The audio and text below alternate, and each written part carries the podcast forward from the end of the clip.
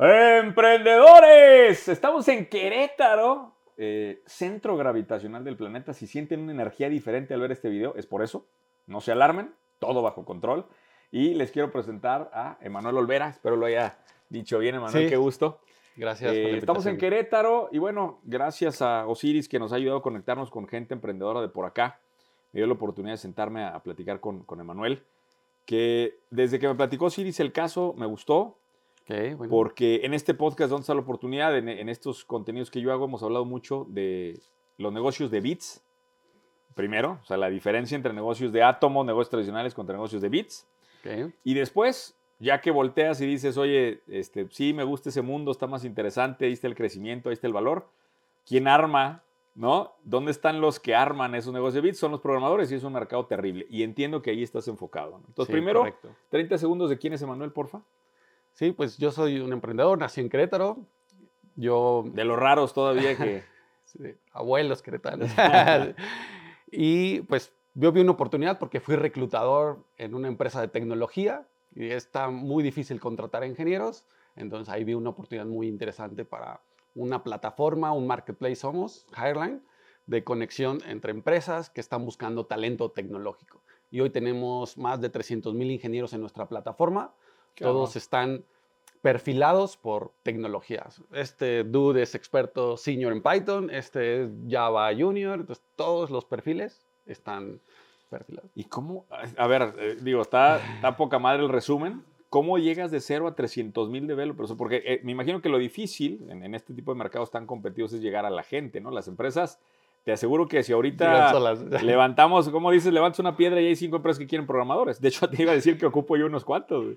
Este, pero, ¿cómo le hiciste para llegar a esos 300 mil programadores sí, del otro lado? Este, pues es un marketplace, como bien acabas de decir, el huevo, la gallina, que es primero. Las empresas, afortunadamente, tienen la necesidad y ellos están abiertos a explorar nuevas herramientas, nuevas plataformas. Entonces, también, por yo venir del área de, de reclutamiento, pues tenía amigos y lo que hice fue pásame tus vacantes, las publicamos, entonces ya había una parte del marketplace que es las vacantes. O sea, las vacantes fueron llevando a la gente a que llegara. Exactamente. Y te quedabas tú con el currículum y se empieza a reciclar ahí. Eh. Exacto. Sí, entonces nos tomó tres años, o sea, ya armar, porque cada empresa tiene una necesidad. Tal vez tú buscas un iOS developer con dos años de experiencia, pero otra empresa en Mérida busca un super senior con ciencia de datos, con maestría y en inglés.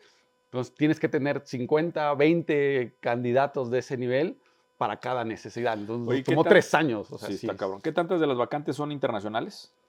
O sea, son empresas, es que al, americano le hace mucho sentido contratar acá, ¿no? Nos salimos regalados para ellos. Ahí vamos por ahí, pero nosotros empezamos conectando empresas de México, con talento de México, por el tema de cómo le pago el seguro social, el compliance, de nómina y todo eso, entonces era como muy local. Sin embargo, lo remoto nos abrió esa oportunidad de que llegaban empresas de lugares bien raros, obviamente Canadá, Estados Unidos, pero sí nos llegan así de, otros lugares, de Argentina incluso, porque tenían clientes en Estados Unidos, entonces pues, la cercanía lo hace. Sin embargo, hoy, de las 3.000 vacantes que tenemos en la plataforma, eh, digamos, la mayoría son hacia Latinoamérica, o sea, gente de, en Latinoamérica. A ver, pregunta incómoda y las que no quiero responder, nomás dime, güey. Paso. sí, sí, paso, güey. Este, ahorita el, el, el, gremio está lleno de chapulineo, cabrón. Entran, agarran una posición tres meses, este, y luego van, alguien les ofrece cinco, no sé, tantito más y adiós. Y es, ¿Cómo volteas a ver tú la problemática esta de toda la rotación que hay en la industria? O sea, para nosotros nos beneficia. para nosotros, no quería decir esto, pero para nosotros nos conviene porque o sea, si yo tengo una empresa que es cliente nuestro de retail, pues si él está rotando, van a estar más candidatos y nosotros pues, proveerles de ese talento es donde, donde se los solucionamos, ¿no? Pero sí es un, un, tema de oferta y demanda. Cada año se generan más vacantes que el número de egresados de las universidades. Entonces, pues la única manera es o lo formo yo o me lo robo acá de una empresa que ya lo tiene pues con los años de experiencia que necesito. Sí está fuerte. Y luego si le metes a la ecuación lo que acabas de decir de las empresas gringas que vienen y te ofrecen... ¿Sabemos qué tan grande es el hueco de, de programas que nos hacen falta en este país? Por ahí vi un estudio y había 30% de las vacantes no se podían cubrir. Sí, Canieti, que es la Cámara Debe, Nacional. Ese dato lo tienes que tener muy fresco, cabrón. Decir, a ver, se graduan de las universidades tanto y la cantidad de vacantes tanto. Seguro tenemos un hueco brutal por cubrir de programadores, ¿eh? Sí, es que en México, la verdad, y los no hay que estudian programación sin tener el título, o sea, que estudian en plataformas digitales, ¿esos también para ti son candidatos de puesto? Sí, y por esa misma necesidad de las empresas, de que antes pedían, ah, necesito que esté ingeniero, titulado, pero no tengo, pues se tuvieron que flexibilizar. O sea, por un lado, para contratar remoto de donde sea de México, y ya cada vez, pues remoto si es de Perú, si es de Guatemala, y no importa que hay, por ejemplo, estudió diseño, diseño para hacer lo que sea, eh, digital, no digital, pero le meten un bootcamp, que es lo que sí puede dar un siguiente paso, un bootcamp de UX o de frontend, ya la persona ya trae ese, ese nivel mínimo. Entonces, sí está pasando. A ver, te, voy a pedir que, vamos a pensar, yo soy una empresa, necesito programar, de hecho, yo tengo una plataforma, por cierto, aquí en el comercial que se llama iTierra, tenemos una plataforma que es el marketplace más importante de terrenos de México. terrenos. Eh, yo estoy buscando programadores, no estoy logrando los resultados que, que quiero en mi reclutamiento. Vamos a poner ese escenario. ¿Qué le dices a los güeyes que son dueños de empresa eh, en torno a cómo mejorar su estrategia de reclutamiento. Y, voy a pensar en alguien que ya puso una vacante. O sea, no me vayas a responder, no, pues pon una vacante aquí en una plataforma.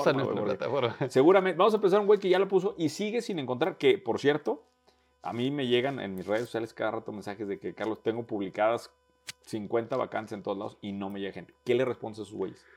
Uno es la flexibilidad nosotros preguntamos a nuestro pool de talento qué es lo que más valoran de prestaciones, por ejemplo. ¿Y, qué es lo que más valora el programador hoy? Eso está bien interesante. Uno es, por ejemplo, la parte de capacitación y desarrollo. O sea, que tú tengas dentro de tus prestaciones, te voy a dar certificaciones, por ejemplo, para seguirte especializando a ellos eso les gusta muchísimo. Cambiar un lugar de empleo por una universidad. O sea, te vuelves una universidad tú que sigues empujando a la gente a que crezca. Exacto. o ya eres junior y yo te voy a ayudar a llegar a senior y te voy a pagar dentro de mi paquete de prestaciones. Está incluida una certificación, la que tú quieras. Entonces, ofrecerte ese desarrollo.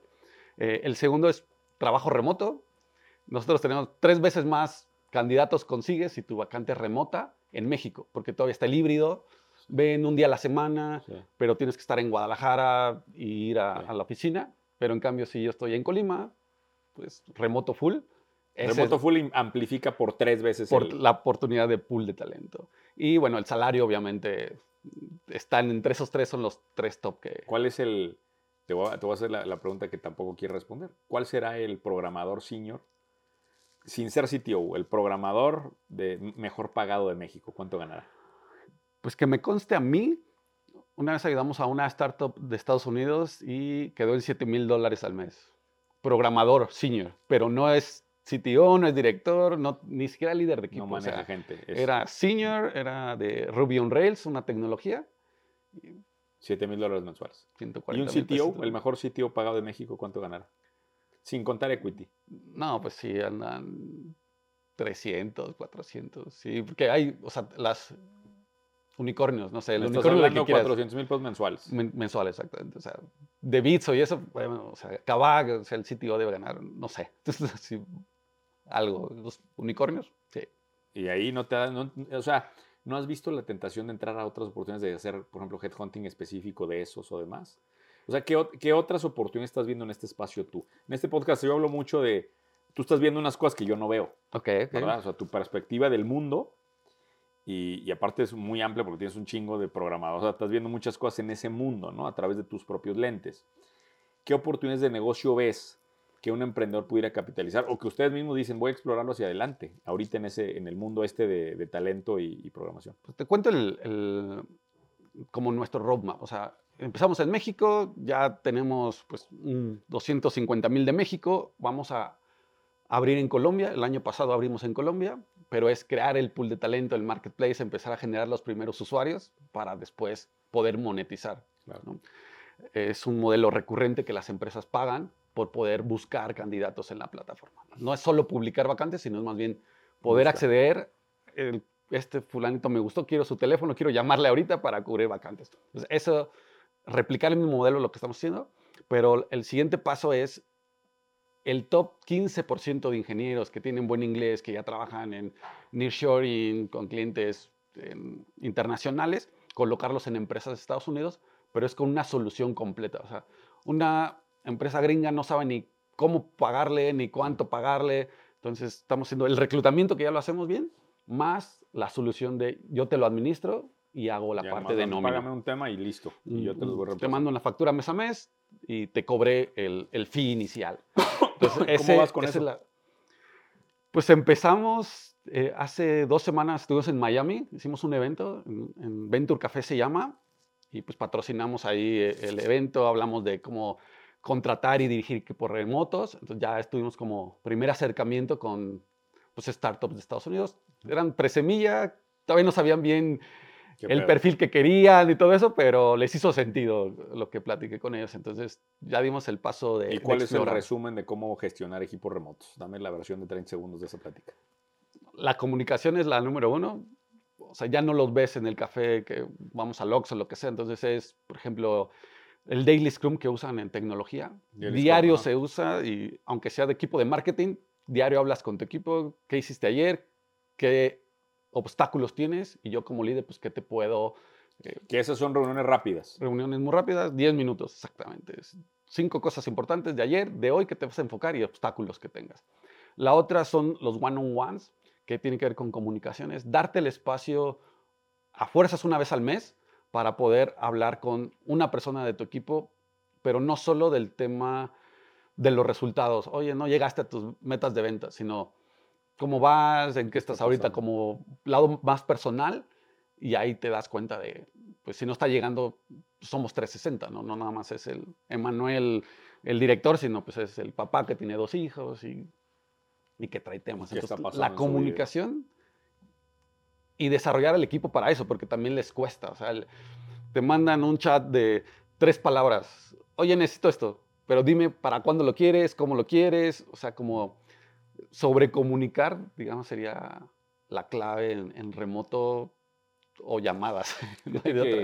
creo que como entramos tan abrupto al tema de comunicación remota, eh, no nos dimos el tiempo de diseñar una rutina de comunicación remota. Y esto que dices tú es muy cierto porque, ah, ok, ya eres remoto, pues ya, y repórtame cada vez al mes. Y no se diseñaron los mecanismos de, haber una diaria, una semanal, es más, unas cervecitas, como aquella época en el Zoom que nos tomamos la cerveza ahí con los amigos. O sea, no se diseñaron los protocolos de comunicación. Y creo que eso está lastimando mucho y está afectando a la gente que cree que lo, que lo remoto no, no funciona, ¿no?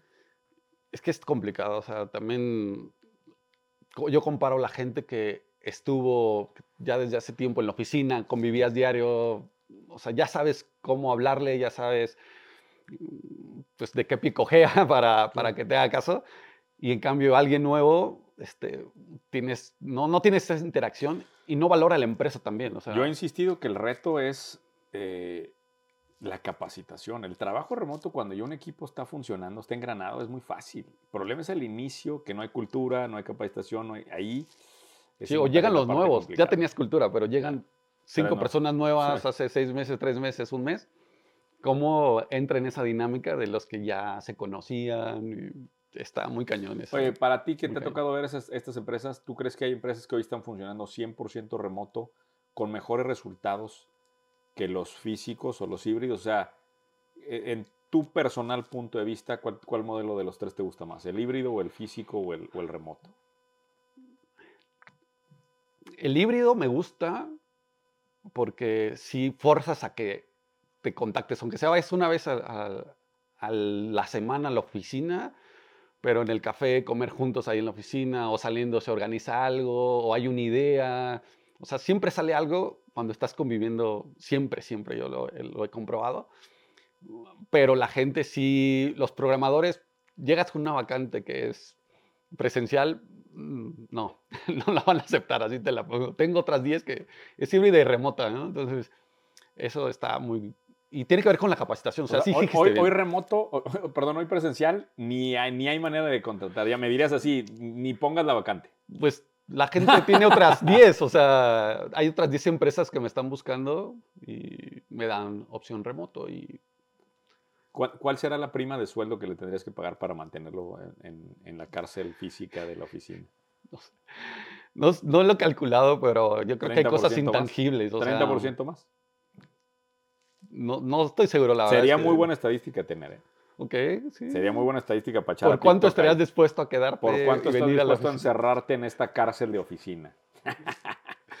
buena, buena pregunta. Oye, pero fíjate, yo, yo eh, te decía hace rato, no he terminado de casarme con el modelo remoto.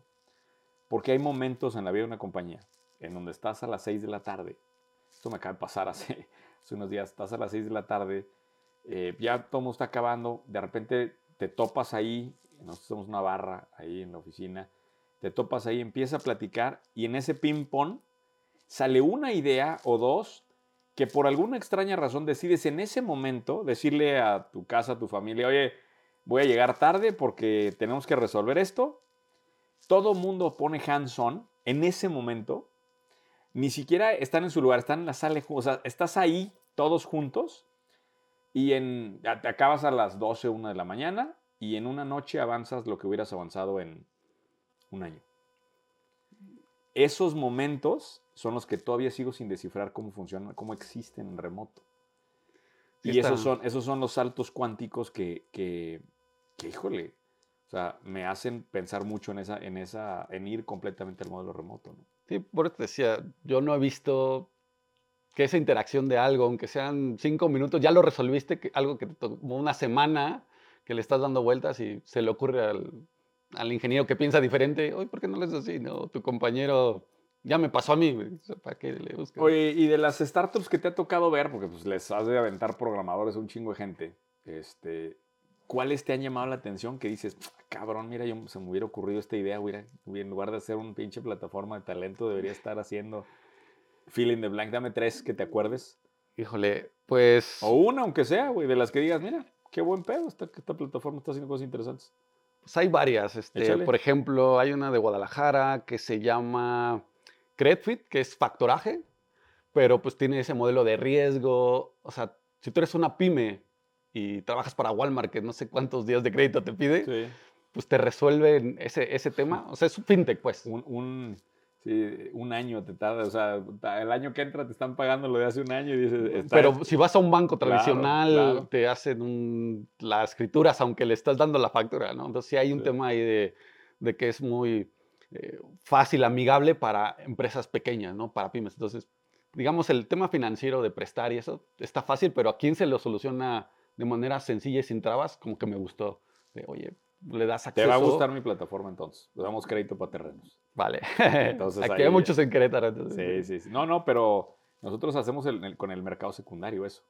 Somos los únicos haciéndolo ahorita en México. Pero está padre. Pero bueno, sigue, sigue. ¿Y qué otra plataforma te acuerdas? ¿Qué otra está buena? Pues ya están las que tienen algo de tiempo, este, que es, por ejemplo, eh, Yo Te Presto, que es como ese en lugar de que CETES te dé bien poquito, se lo prestas directo peer-to-peer, entonces te lo prestas, entonces está bueno como tener acceso a, mejores intereses prestándolo directo, ¿no? Entonces está, Quesky también está bueno, que es pues, el modelo de riesgo para eh, pues, crédito, que hizo, hay un pivote, me gustó que hizo un pivote. Antes era, tú pides un préstamo personal y ahora ya es Meses sin intereses. es, el buy now, es el buy now, pay, later. Exactamente. Entonces también estuvo, son de los primeros que dieron ese cambio a, PNL. Está interesante. Oye, ¿y, qué pasa cuando, y me gustaría tu, punto de vista, cuando se va una pieza clave en el equipo de desarrollo? Eh, que también esto me lo han preguntado mucho, Carlos. Había un güey que era el que manejaba todos los hilos acá. Este, ¿Qué, le dices a las empresas que viven esos, esos momentos de se fue el programador que hizo la estructura o no sé, y estoy sufriendo, ¿no? Híjole, pues lo ideal no llegar a ese momento donde no hay alguien abajo que, que no sepa cómo... que no sepa cachar. Exactamente, lo ideal es que tú hubieras tenido al menos alguien que le sepa la mitad de esto y la mitad de otro, y ya entre los dos lo arman, pues. Entonces, ese es lo, el escenario como, como ideal, y ya me ha pasado, o sea, nuestro primer programador, el que ya tiene cinco años, que supo hacer todo. Claro, el, que llegaron y le ofrecieron el doble. Y le metió todos los códigos ahí. me están ofreciendo el doble. Y yo, pues, no, no tengo para pagarte, pero como nosotros lo solucionamos fue sí darles stock option, que en México todavía no es tan... No es tan común. Común, pero en el momento que pues le dimos, le explicamos, mira, nosotros la evaluación anterior, la evaluación que estamos buscando, ahí es donde tú vas a ganar lo que no te va a dar ese, salario. Entonces, fueron... ¿Tú ya levantaste una ronda? Eh, Hemos tenido dos, una, Ángel y digamos que una CID. Este. ¿Y la CID qué evaluación fue? ¿Se vale decir? Este, puedes, puedes pasar si, si no quieres. 11, 11. Fue un cap de 11. Fue un safe, tenemos un, safe con un techo de evaluación de 11. Ok, y ahorita van arriba ya de eso. ¿Hace cuánto fue eso? Eh, fue apenas el año, el año pasado, sí, fueron los últimos saves que, que firmamos. Eh, ¿Van bien entonces? ¿Cuánta gente trabaja en la plataforma? 39, pero contratamos los últimos 9, los últimos, porque ya estamos gastando el, el dinero para crecer. Entonces, sí, 39 somos ahorita. Traen un burn interesante, entonces ya, ahora sí ya pues siempre hacemos como cash flow positivo porque es un SaaS. la, la, empresa entra y ellos hacen las búsquedas directas. El reclutador te crea un usuario y password, eh, tu equipo de reclutamiento de recursos humanos entra a mi plataforma y ya le damos los candidatos rankeados y sugeridos, pero es un SaaS, entonces el delivery es pues, cero, ¿no? Crear un usuario y password. ¿Y son, son rentables? Sí, te digo, somos cash flow ah, positivo. Entonces, sí. Por eso no hemos necesitado tanto como la parte de, inversión. Sí. Interesante. Y el éxito de estas plataformas está mucho más fácil que otros negocios. ¿eh? O sea, eso, eso te lo puedo decir. Cuando yo veo startups y volteo a ver modelos innovadores, gente que está haciendo negocios interesantes, volteo y digo, a ver, ¿qué tan fácil es que se coma esto un jugador extranjero? Porque los exits mexicanos, no veo un IPO de una plataforma en México. O sea, no lo veo. probablemente un IPO en, el, en una bolsa extranjera, que también es un camino muy complicado. Pero este tipo de plataformas se las tragan muy fácil los, los jugadores grandes. el, pez grande se traga estas y entonces así te vas. Y ellos para ahorrarse el caminito. Claro. Así lo están volteando sí, ustedes. Nosotros estamos viendo eso y es como ya ha pasado, ¿no? En, que trabajo compró no sé qué, este, entonces ya ha habido como que quieren llegar a otros mercados y ya mejor compro al que está ahí de hecho, me acuerdo de esto porque un founder de, no me acuerdo el nombre de la empresa, de, lo compraron y ha estado invirtiendo conmigo en terrenos y me mandó una foto una vez. Este, le digo, ¿qué te dedicas? Me mandó una foto de una piña colada este, y el mar atrás. Me dice, no sé, me compraron mi empresa hace un par de años y la verdad es que todavía no tengo a qué dedicarme. Y qué chingo, la verdad. la verdad y, y, creo que ahorita se te fue el ciclo porque estabas muy verde todavía. Pero si hubieras estado a este, a este punto hace dos años, te, hubieran, te hubieran agarrado, cabrón. Pues es la apuesta teniendo lo de Estados Unidos. teniendo eso, pues estás llegando al mercado más grande del mundo que necesita talento de tecnología y nosotros ya tenemos 300 mil. Entonces ahí es donde podemos dar ese brinco. Todavía estamos ahí. digo, ahorita está bajo, ¿no? El, tema de inversión. Y, por último, eh, ¿qué le dirías a los chavos? O sea, yo, yo he tratado de decirle a mis hijos que tienen que a huevo aprender programación. A toda la gente le, repito esto. Eh, ¿Qué le dices a la gente que no está volteando? O sea, hay, no me acuerdo que el otro día me mandaron una lista de las carreras más buscadas del mundo. No sé si te lo mandaron, es el, una infografía. Seguramente la he visto varias. Y dice que piloto, aviador, youtuber y...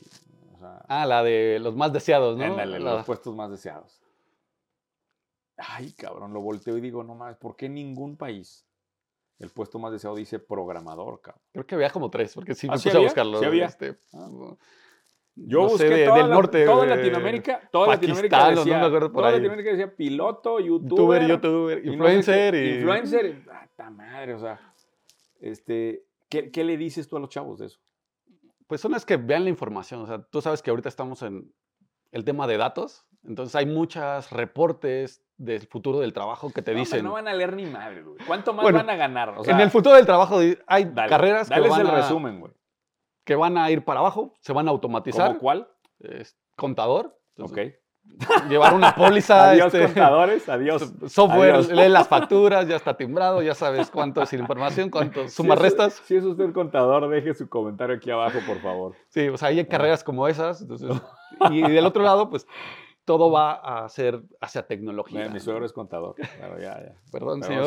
Saluda, a los contadores que van a desaparecer mañana. Sí, entonces pues, todo va hacia tecnología, o sea, ya de inteligencia artificial, pero en salud, inteligencia artificial o machine learning en ciertas especialidades. ¿Y los que te dicen que la inteligencia artificial misma también van a ser los programadores? ¿Qué les dice a ellos? ahí sí no tengo la respuesta porque está muy cañón. O sea, han sacado cosas que sí les hace eficiente a los programadores el código y sí les reduce, pero pues, todo va a ir hacia tecnología. Entonces, eso estoy seguro. Se va a poner interesante. Estoy seguro que los programadores se van a necesitar, o sea, que sepan entrenar los modelos, que sepan eh, pues darle el tuning al código para que, que, funcione. O sea, base a tecnología y todos. Y la, la, segunda respuesta a eso es que todo base a tecnología y el salario. O sea, el salario promedio de un programador aquí en México pues, son 30 mil pesos, alguien con dos años de experiencia, pero si le metes que sabes inglés, se triplica el, el salario. Entonces, alguien de tres años de experiencia un programador nuestro se nos fue así literal, y pues que ganen 4 mil dólares, eso, pues sería un gerente en otra, de contabilidad, en una empresa. O un director general en otras empresas. Exacto. En un taller, en una tienda. Entonces, si quieren ganar bien, y, y no todo es código, ¿eh? porque hay la parte de datos, hay la parte de eh, front-end que se vea bien y que sea compatible el UX, o sea, no todo es tecnología es saber codear, pues, o sea, que sepas algoritmia y eso. Entonces, hay otras ahí externas, Scrum Master, Project Manager, eh, Business Analyst, que vaya con el cliente y aterrice y, le diga, esto es lo que pide el cliente, háganlo en código, ¿no? Entonces, ahí hay carreras no tan hardcore en código. Y ya para, para cerrar, si llegara un sobrino a decirte, oye, tío, siempre siendo sobrino porque el hijo siempre trae ese, ese vías, ¿no? Ese, ese sesgo oye, eh, quiero abrir un negocio, ¿a dónde me orientas? ¿Qué oportunidades estás viendo? Tú no tienes que ser nada, ni de datos, ni nada, ni de, ni de tecnología, nada. ¿Qué oportunidades ves tú en el mundo en general allá afuera? Que dices tú, puta, si yo fuera a mandar a alguien joven a que explorara, no tiene que ser el negocio puntual, sino los sectores o, o lo que te nazca. ¿Y dónde, dónde ves la oportunidad? Para, mí, para ti, ¿dónde está la oportunidad? Yo siempre veo en automatizar y sí, suena lógico, pero la parte de de inteligencia artificial puedes aplicarlo a muchas cosas. En nuestro caso, para mí era súper pesado leer currículums para que te salgan contadores, recepcionistas, y yo estaba buscando programadores. Entonces, una máquina puede leer esos 100 currículums que te llegan al día y decirte, aquí, estos son los 10 que dice ingeniero en sistemas en la carrera. Entonces ya de ahí quítame todos los que no me sirven. Entonces eso lo puedes aplicar a N casos de uso ya herramientas, o sea, tú no tienes que diseñar el modelo, entrenarlo, o sea, ya nada más es aplicarlo bien en un nicho. Una agencia de automatización. De un problema que automatice muy bien. Entonces, ahorita se necesita, todo hacemos manual miles de cosas. yo, yo creo que la automatización, por ahí, ahí está muchos procesos, sí. Muy chingón, pues muchas gracias por tu tiempo. es, un, es, un, gusto acá. Un gusto, esto, esto es todo. ¿Dónde está la oportunidad? Y nos vemos a la próxima. Gracias.